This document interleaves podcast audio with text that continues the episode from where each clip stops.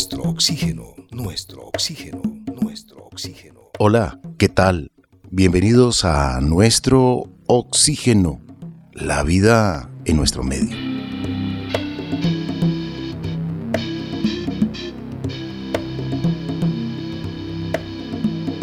Por estos días se reflexiona sobre los reyes magos que llegaron a Belén y que fueron guiados por una estrella. Hoy vamos a reflexionar sobre este tema, sobre la estrella de Belén, aspectos históricos, mitológicos y científicos. Y lo haremos con un divulgador científico, escritor, astrónomo, director y fundador del Festival Astronómico en Villa de Leiva, que se celebrará este año el último fin de semana de febrero, 24, 25 y 26. Un evento maravilloso para disfrutarlo en familia. Germán Puerta estará con nosotros en un instante. Un año lleno de paz, de amor y prosperidad, bañado con cosas buenas, te queremos desear que esté tan lleno de luz, salud y felicidad. Desea nuestro oxígeno este año que llega ya. Bienvenidos, amables oyentes, y bienvenida, Marian. Carlos Alberto, muchas gracias. Un saludo cordial para usted y para todas las personas que nos escuchan. Por estos días nos preguntamos qué fue realmente el destello que guió a los Reyes Magos hasta el pesebre de Jesucristo. Unos cuantos meses antes de que naciera el Salvador del mundo, dice la tradición cristiana, tres magos de Oriente se reunieron. Venidos de las tres latitudes principales del mundo, querían rendirle homenaje a aquel que vendría con un mensaje de paz para la humanidad. Por ello estaban esperando una señal divina que les indicaría el lugar exacto donde nacería el Hijo de Dios y según las escrituras sagradas esa fue la estrella de Belén. Pero ¿qué fue realmente este destello que guió a los Reyes Magos? Una noche mágica y misteriosa es precisamente lo que ocurrió Hoy vamos a reflexionar con el astrónomo, escritor y divulgador científico Germán Puerta, a quien damos una cordial bienvenida y gracias, gracias por aceptar la invitación. Hola, Carlos Alberto, Marián, me da mucho gusto saludarlos en este nuevo año que comienza y, bueno, un gran tema el que tenemos en este momento para, para conversar. Qué maravilloso pensar, reflexionar sobre esa estrella, esa noche, ese camino que siempre se coloca en los pesebres que arman las familias por la temporada de Navidad y hasta el Año Nuevo, porque la Navidad se extiende hasta la celebración de, de Reyes. Hablemos un poquitico de todo esto que usted ha investigado y que tiene hoy para contarnos. Lo que sabemos sobre este evento, conocido como la Estrella de Belén, pues está en el Evangelio según San Mateo y son unos cuantos renglones. Hay que considerar primero varias cosas. Eh, fechar eventos en el mundo antiguo eh, no es tan sencillo porque los calendarios han cambiado con el tiempo. Los calendarios romanos, luego los julianos eh, y luego el calendario gregoriano y los calendarios que se manejaban en diversas regiones no coincidían. Así es que ah, precisar algunos de estos eventos en forma exacta no es tan sencillo. Lo segundo es que la Biblia fue construida muchos siglos después de los eventos que allí se narran por personas que no los vivieron, sino que pues, hay una tradición oral, unos textos que pues no sabemos muy bien si correspondían a una realidad muy concreta, pero eso es lo que hay. Y lo que hay es lo que está en el Evangelio según San Mateo. Y con esas salvedades tenemos que empezar a mirar eh, cuál es más o menos la fecha en que nació Jesús.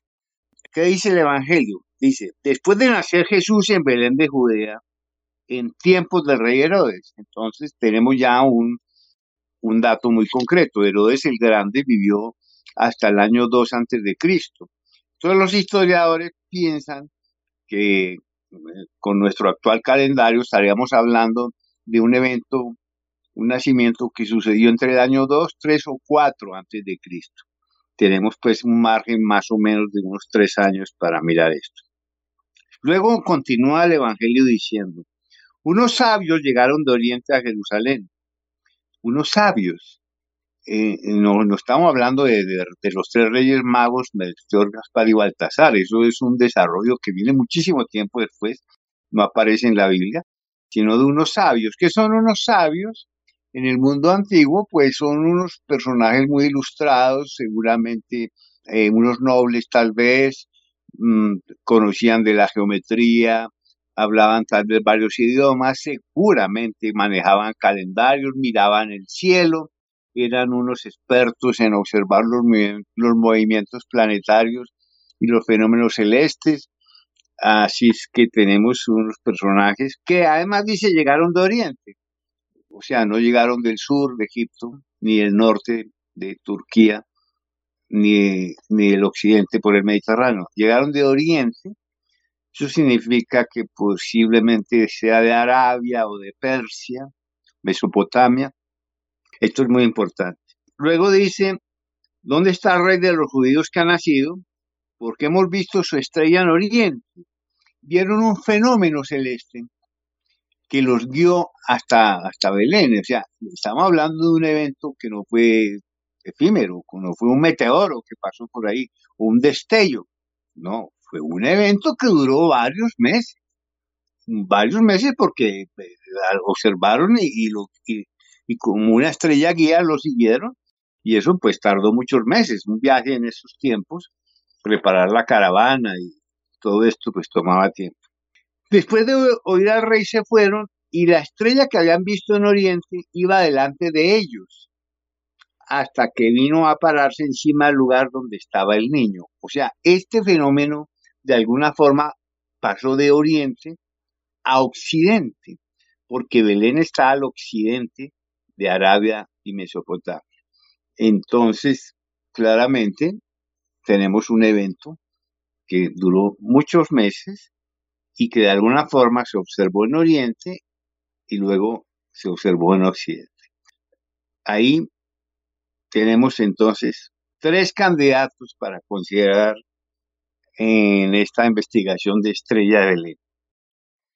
El primero es una estrella nova, o supernovas. Son un tipo de estrellas que al final de su vida estallan y aparecen como una estrella nueva en el cielo.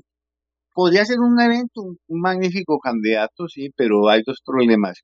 El primero es que em, eh, los astrónomos chinos, allá en la antigua China, tienen un registro muy preciso de todos los eventos celestes importantes desde el año, desde dos milenios antes de Cristo y gracias a ellos podemos saber muchas cosas que, se observaron en el cielo. Pero no hay, no hay estrella supernova registrada para esta época por los astrónomos de, la antigua China. Así es de que vamos a descartar el evento de la estrella nova supernova. Entre otras cosas, porque una estrella nova dura apenas unos, unas semanas, ¿no? Observándose en el cielo. Y este evento claramente duró meses, meses tenemos que buscar otro. Segundo candidato es eh, un cometa, sin duda un magnífico candidato, un cometa, una espada de fuego, señales de muchos eh, eh, augurios y presagios en el mundo antiguo, cuando no se conocía la naturaleza verdadera de los cometas. magnífico candidato, pero de nuevo, los astrónomos en China no tienen registros de cometas brillantes en el mundo antiguo, en esta época bíblica.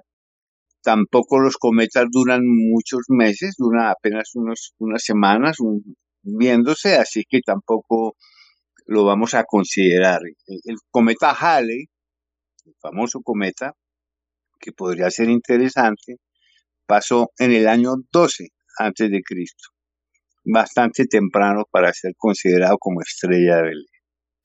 Nos queda un tercer candidato como fenómeno celeste, Y son las conjunciones, las conjunciones de los planetas.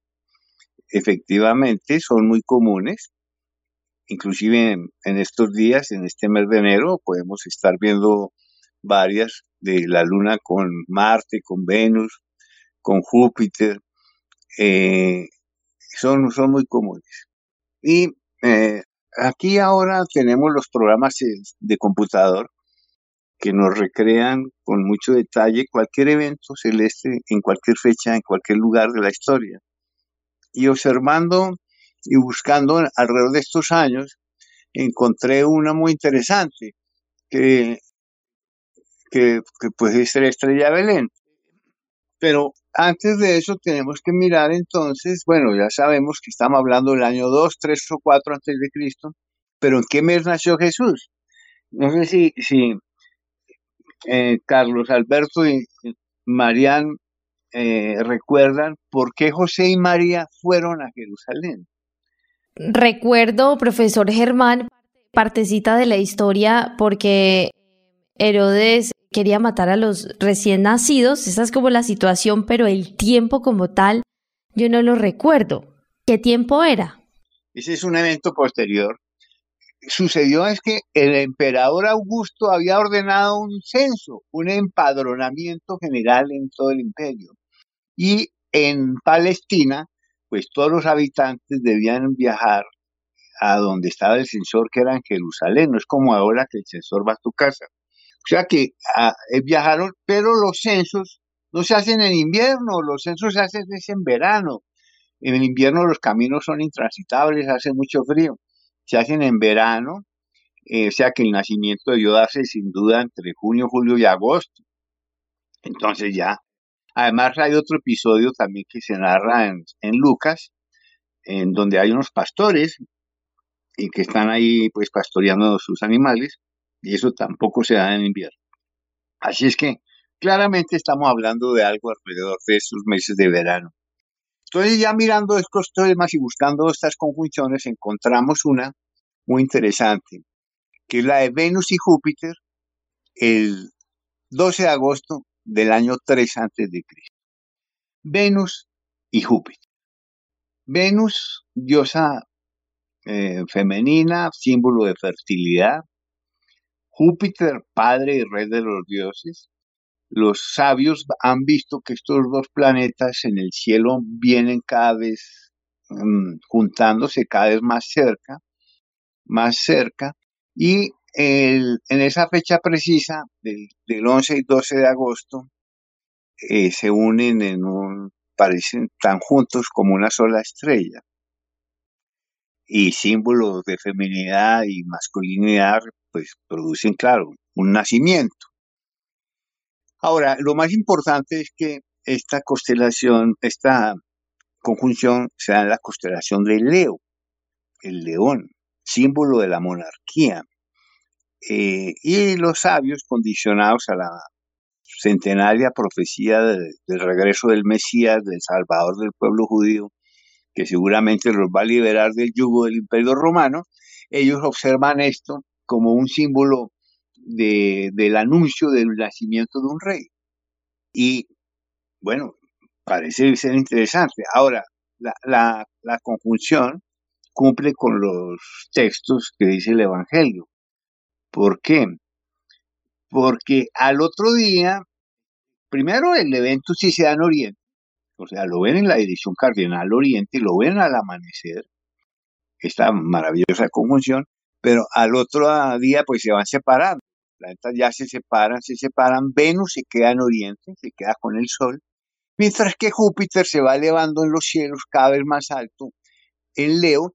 Entonces los, los sabios deciden seguir a Júpiter, seguir a la, a la estrella guía que va a ser Júpiter en Leo, que a lo largo de los meses va viéndose cada vez más alto en el horizonte, como justo estamos viendo en estos días a Júpiter, en todas estas semanas en estos días ya cae por occidente y efectivamente va cayendo hacia occidente y ellos siguiendo esa estrella van a encontrar la escena, la escena del pesebre, porque pues José y María no, pudieron llegar a Jerusalén, todo estaba ocupado, no había hotel, no había nada, tuvieron que atender ese parto urgente en, en, ese, en el pesebre y encuentran pues este, este evento. Esta es más o menos una interpretación bastante interesante. Hay muchas otras conclusiones en esas épocas, pero para mí esta puede ser la más certera interpretación de lo que podría considerarse como estrella de Belén. Queremos ser responsables con toda la información que les entregamos. Nuestro oxígeno, la otra radio.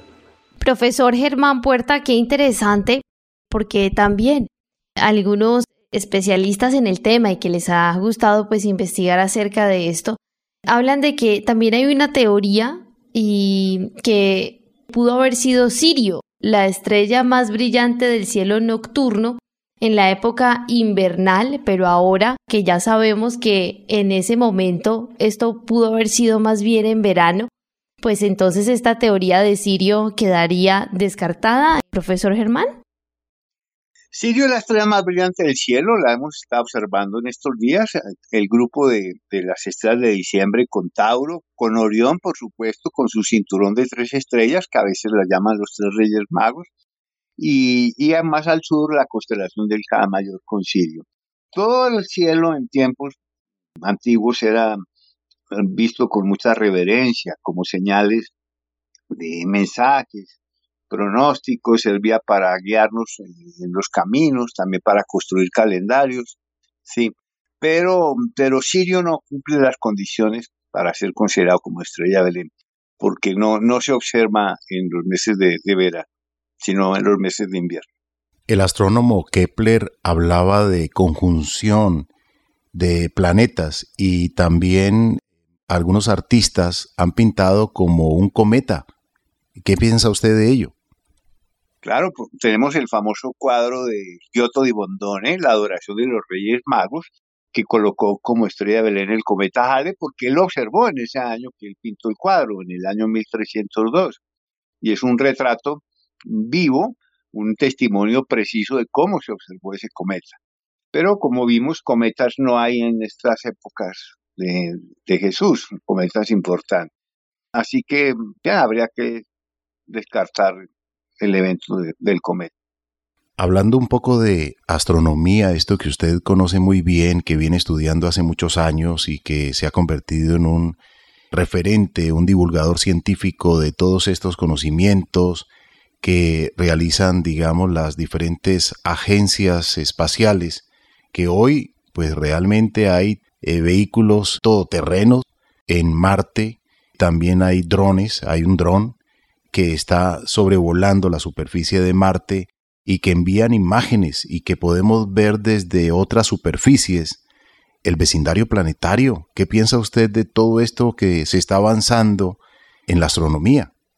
Pues vivimos en una época maravillosa de descubrimientos científicos. El regreso a la Luna, el telescopio espacial Webb, la carrera espacial hacia el planeta Marte, el, sector privado ahora muy agresivo con sus lanzamientos de, cohetes y satélites. Y todo esto nos sirve mucho a los divulgadores para inspirar a una nueva generación en los temas de astronomía y ciencias del espacio.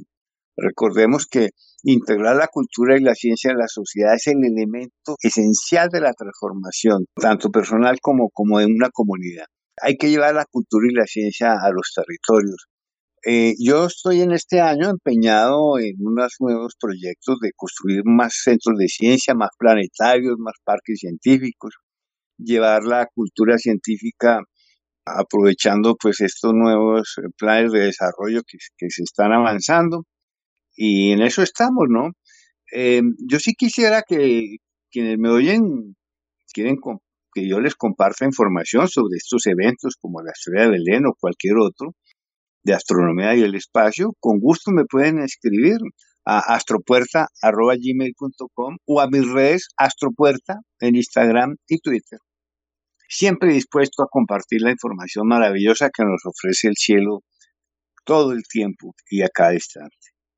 Uno de los cielos eh, más maravillosos, llamémosle así, es el de Villa de Leiva, y por lo cual usted, con un grupo de astrónomos aficionados, hicieron en su momento, hace muchos, muchos años, pues un evento maravilloso que cautivó las familias bogotanas de Cundinamarca, de Boyacá y de Colombia, porque hay muchas personas que están ya muy pendientes del Festival de Astronomía de Villa de Leiva para, si no tienen su telescopio, siempre ustedes disponen telescopios, estos ojos que permiten amplificar el universo y también conferencias, reflexiones. Es tan rico escuchar hablar a los astrónomos, a los conocedores del universo, compartir conocimientos, astrofotografías.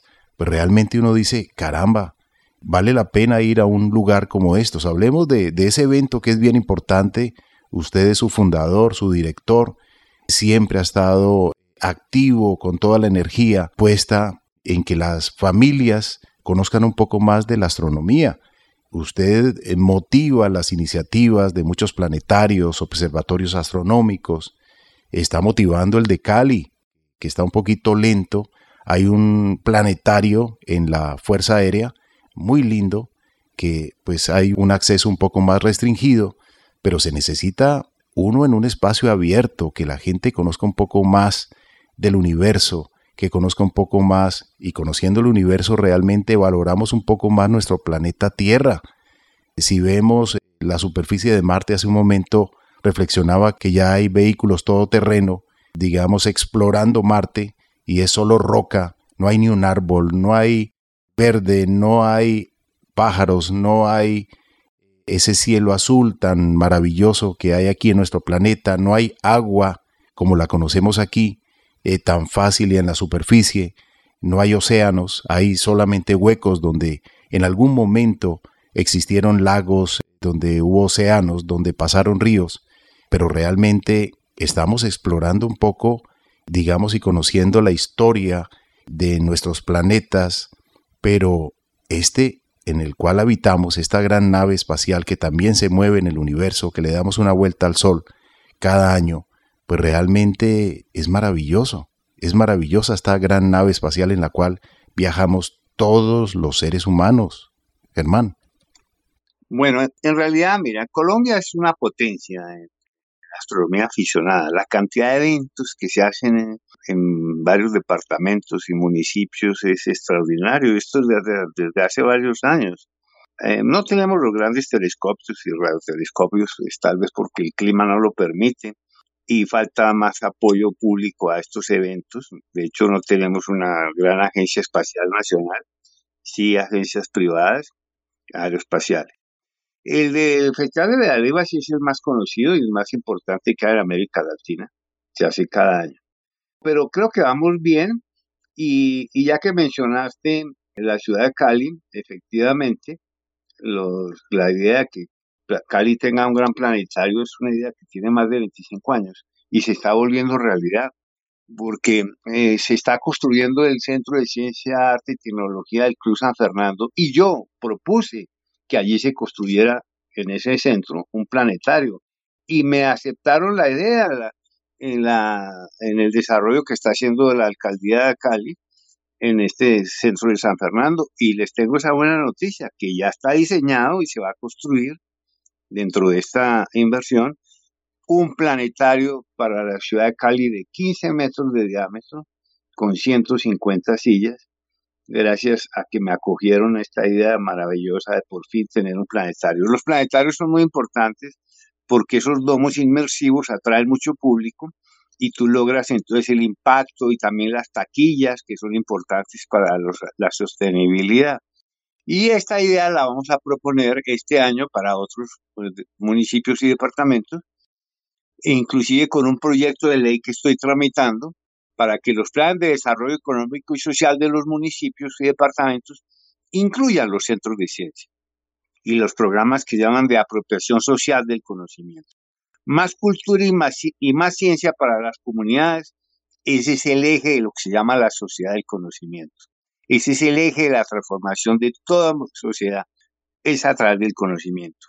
Pero ellos requieren decisiones de política para que esto sea una política de Estado, para que luchemos contra la pseudociencia, los fanatismos, la ignorancia y la falta de oportunidades que produce no tener conocimiento.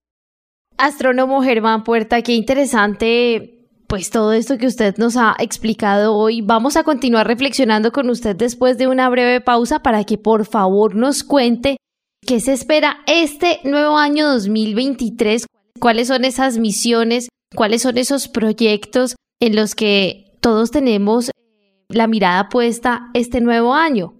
Ya regresamos. La educación ambiental debe ser dirigida a todas las generaciones. Construyamos un proceso continuo y permanente en todas las modalidades educativas. Nuestro oxígeno, la vida en nuestro medio. Porque aire limpio quiero respirar, las aves libres quiero ver volar, los ríos sin contaminación, la tierra es nuestra casa y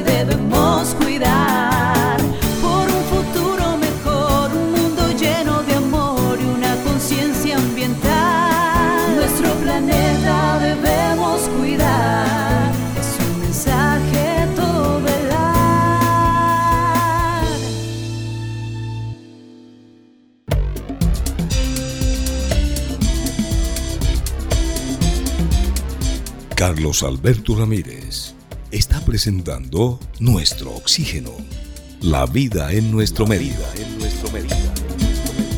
Continuamos con nuestro oxígeno, la vida en nuestro medio, hoy reflexionando sobre nuestro vecindario planetario, esa estrella de Belén que nos habló el divulgador científico, escritor y astrónomo Germán Puerta. Él siempre está con temas de actualidad, está muy conectado con las diferentes agencias espaciales, eh, recibiendo la última información y al mismo tiempo divulgándolo a través de sus redes sociales o a través de su página o a través de sus libros.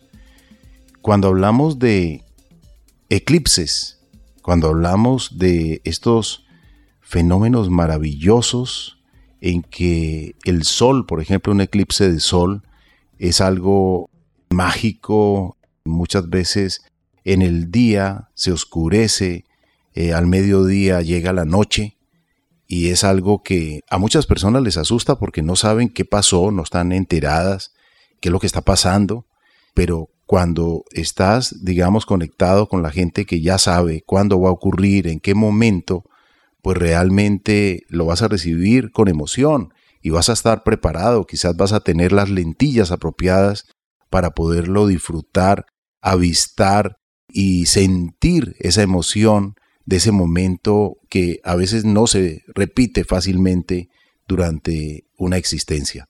Entonces, vale la pena estar conectados con estos temas y por eso en este programa Nuestro Oxígeno nos encanta hacer divulgación científica, nos encanta hablar de astronomía para conectarles a ustedes también con las maravillas de este universo que llegan a la Tierra. Germán Puerta, usted que está tan conectado, cuéntenos sobre ese eclipse de sol que va a ocurrir en Colombia, que va a ser visible y que se verá en la ciudad de Cali. Hablemos un poco al respecto. ¿Qué otras ciudades van a tener ese privilegio de observarlo? Sí, efectivamente, esto va a suceder el 14 de octubre de este año. Eh, es un eclipse de sol anular muy interesante, un evento supremamente raro de observar. Y pues de hecho el último eclipse que pasó por aquí importante fue en 1998. O sea que 24 años después tenemos el privilegio de disfrutar otro gran eclipse. Este evento va a suceder, se va a observar en Estados Unidos, en México, en Centroamérica, en Colombia y en Brasil. En Colombia, eh, pues la franja, digamos, donde se va a observar este anillo solar, eh, que es el evento central, va a ser en todo el Valle del Cauca, en Cali, en Palmira, en Buga, en Tuluá, también se va a observar en el Quindío, en Armenia, luego en el Tolima, en el Huila, en Neiva, en Villavieja, por supuesto en el desierto de la Tatacoa, luego se va a observar en el Guaviare, en Baupés, y luego él sigue ahí hacia Brasil. O sea, pero en el resto, todo el resto del país, va a ser un eclipse parcial. En lugares como Bogotá, por ejemplo, el oscurecimiento del sol se va a dar al, al casi al 90%. En Medellín también, Barranquilla, Pasto, en todo el país se va a observar. Pero el evento central va a ser en estos departamentos que mencioné. En el Valle, Quindío, Tolima, Huila y, el Guaviare. Y esto es el sábado 14 de octubre y va a suceder hacia las 12 del día y 1 de la tarde. O sea que va a ser algo que va a movilizar a millones de personas, millones de personas a observar el eclipse. Y ya haremos las campañas de prevención, ¿no? Porque esto no, no puede observarse eh, directamente. Hay que usar unos filtros especiales que, que ya se están importando y eh, no pueden usarse los métodos caseros como el vidrio ahumado, la radiografía, la gafa oscura, el plástico de colores. Eso no es posible, eso es un terrible riesgo para la visión.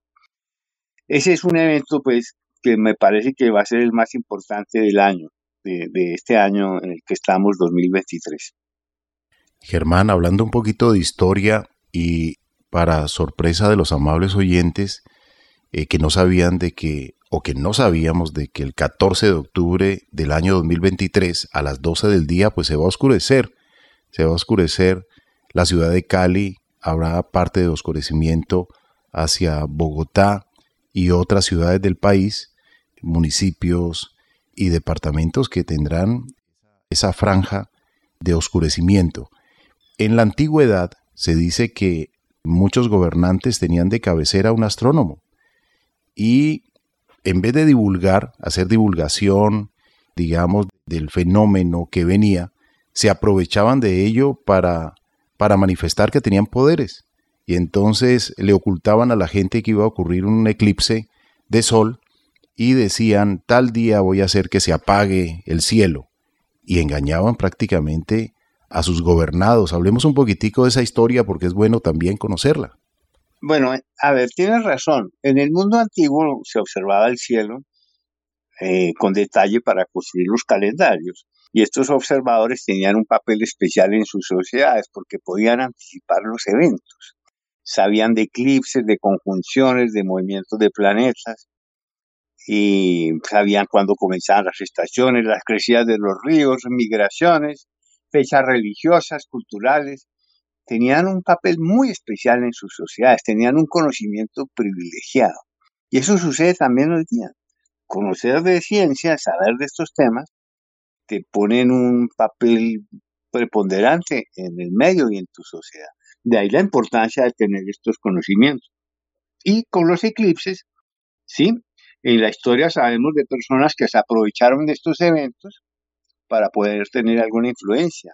Recordemos, por ejemplo, a Cristóbal Colón, que tuvo ciertas dificultades en su cuarto viaje, estando en Jamaica, no le atendían su tripulación y los indígenas se rebelaban y él amenazó con, con apagar la luna en un eclipse de luna, porque él sabía la fecha exacta gracias a que llevaba las tablas astronómicas del astrónomo Regio Montanus. Y bueno, ese evento le ayudó a, salvarse y a continuar su viaje. Y el eclipse de Tales de Mileto en el siglo VI antes de Cristo ayudó a detener una guerra, porque se amenazó con apagar el sol si no hacían la paz. Y, y así a lo largo de la historia, eventos del cielo que han sido pronosticados con anterioridad podrían ser de provecho para las personas que los conocían.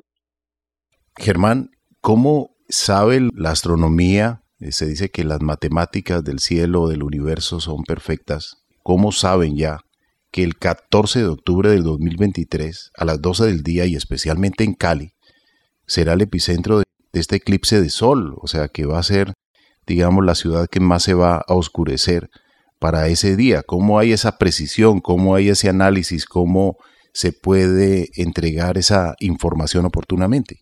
La mecánica celeste es muy exacta. eh, los movimientos planetarios de la Tierra, del Sol, se conocen con precisión y ahora se pueden pronosticar eventos dentro de cientos de años con la precisión del segundo y el minuto y el lugar preciso. Y no solo en el futuro, sino también en el pasado. Podemos saber en el pasado entonces cuándo sucedieron estos fenómenos celestes, con una precisión extraordinaria. De hecho, le digo, toda la franja va a suceder el escurrimiento principal en el Valle, en el Quindío, en Tolima, Huila y en el Guaviare. Astrónomo Germán Puerta, este año 2023, aparte de este gran evento que ya acaba de mencionar el director del programa, pues cuáles son esas grandes noticias que son tan esperadas, estas misiones o proyectos de NASA este año 2023, ¿cómo lo ve usted en cuanto a, a nuevos lanzamientos, nuevas misiones, en cuanto a descubrir mucho más? Bueno, esto estamos con una congestión de, misiones, eh, no solo de la NASA, también de la Agencia Espacial Europea y de China. China está muy agresiva en la carrera espacial, han colocado su nueva estación, la Tiangong 1, que significa Palacio Celestial. En Corea acaba de colocar un orbitador en la Luna. La India también aparece, ahora también los Emiratos Árabes Unidos por supuesto el sector privado con SpaceX, con de Elon Musk, eh, Blue Origin, con Virgin Galactic y otras más. Hay una, una congestión de, de, misiones y de eventos. El objetivo mm, de regresar a la Luna, el, el objetivo mayor es colocar seres humanos en Marte Veremos quién lo hace por vez primera. También hay turismo espacial, minería en los asteroides. Eh, sí, realmente hay, hay, muchos eventos este año. yo quisiera destacar también unos aniversarios. El del 15 de junio de este año, que son los 50 años del vuelo de la primera mujer en el espacio, de Valentina Tereskova, la cosmonauta rusa vamos a hacer grandes homenajes a esta hazaña y ella todavía está viva, eh, está perfecta, eh, pero pues la hazaña que ella hizo en esa época fue algo impresionante. Y un aniversario muy especial, que son los 100 años del primer proyecto del planetario.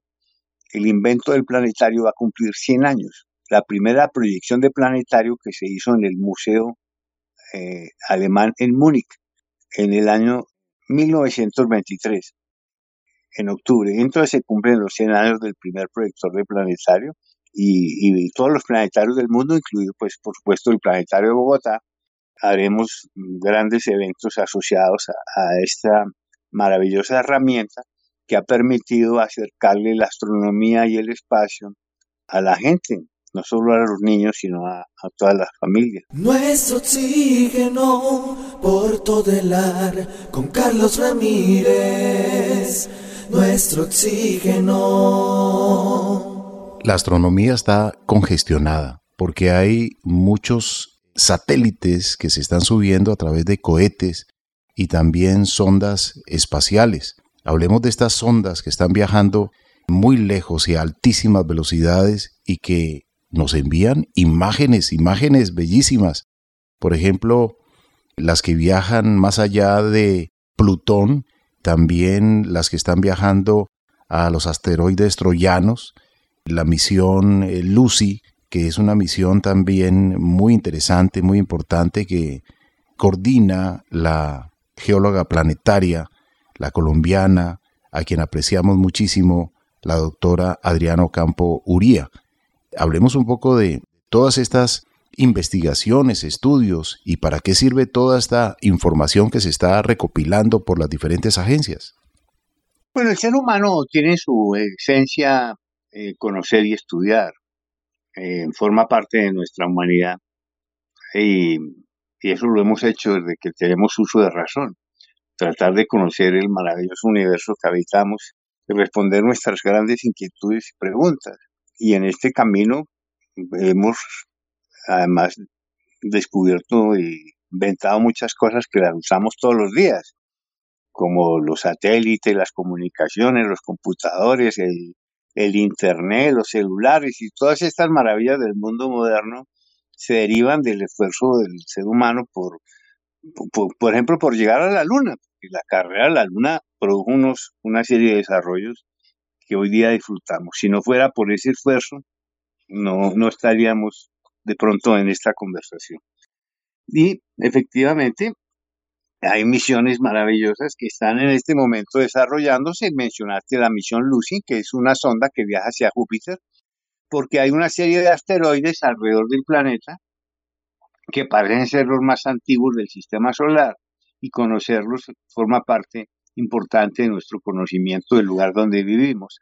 Y así todo el tiempo se están diseñando y planeando misiones que curiosamente, debido a las distancias, la información que nos va a llegar no la van a analizar quienes diseñaron las misiones, sino eh, generaciones posteriores.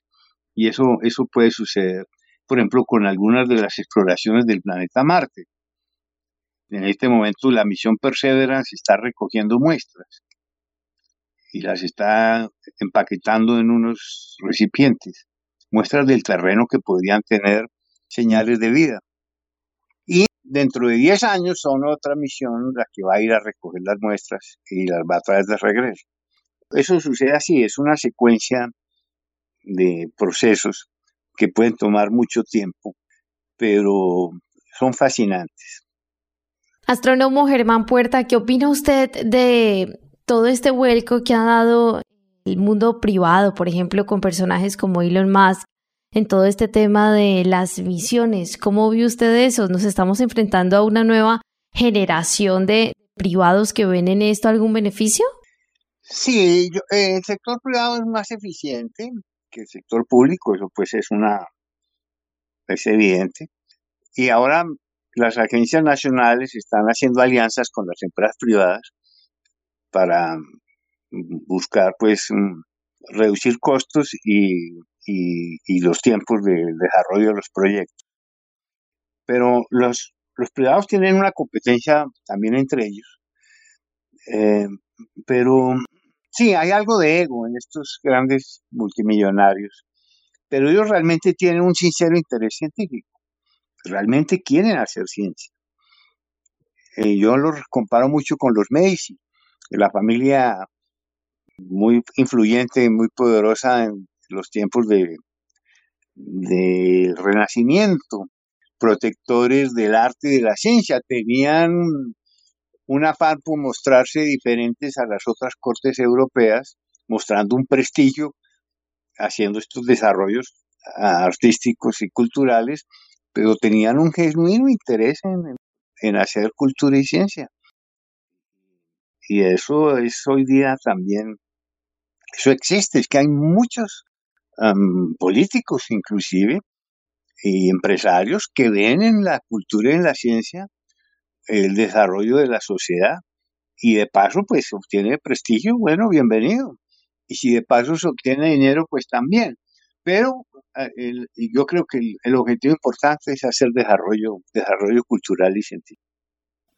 Queremos aprovechar este momento para preguntarle sobre el evento que usted pues muy generosamente realiza con toda su energía, con toda su fuerza y es el Festival Astronómico de Villa de Leiva, que se realizará en el último fin de semana de febrero del año 2023. Hablemos un poco de él, Germán, por favor, que queremos que las familias realmente se integren en torno a este maravilloso festival de conocimientos, de experiencias que nos hacen emocionar con la ciencia.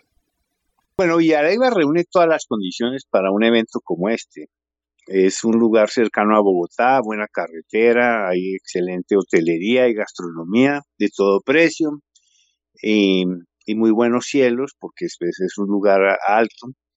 Y, esa plaza mayor tan extraordinaria que es el eje central del evento, donde se ponen los telescopios. Pero también hay conferencias, actividades para niños, para toda la familia.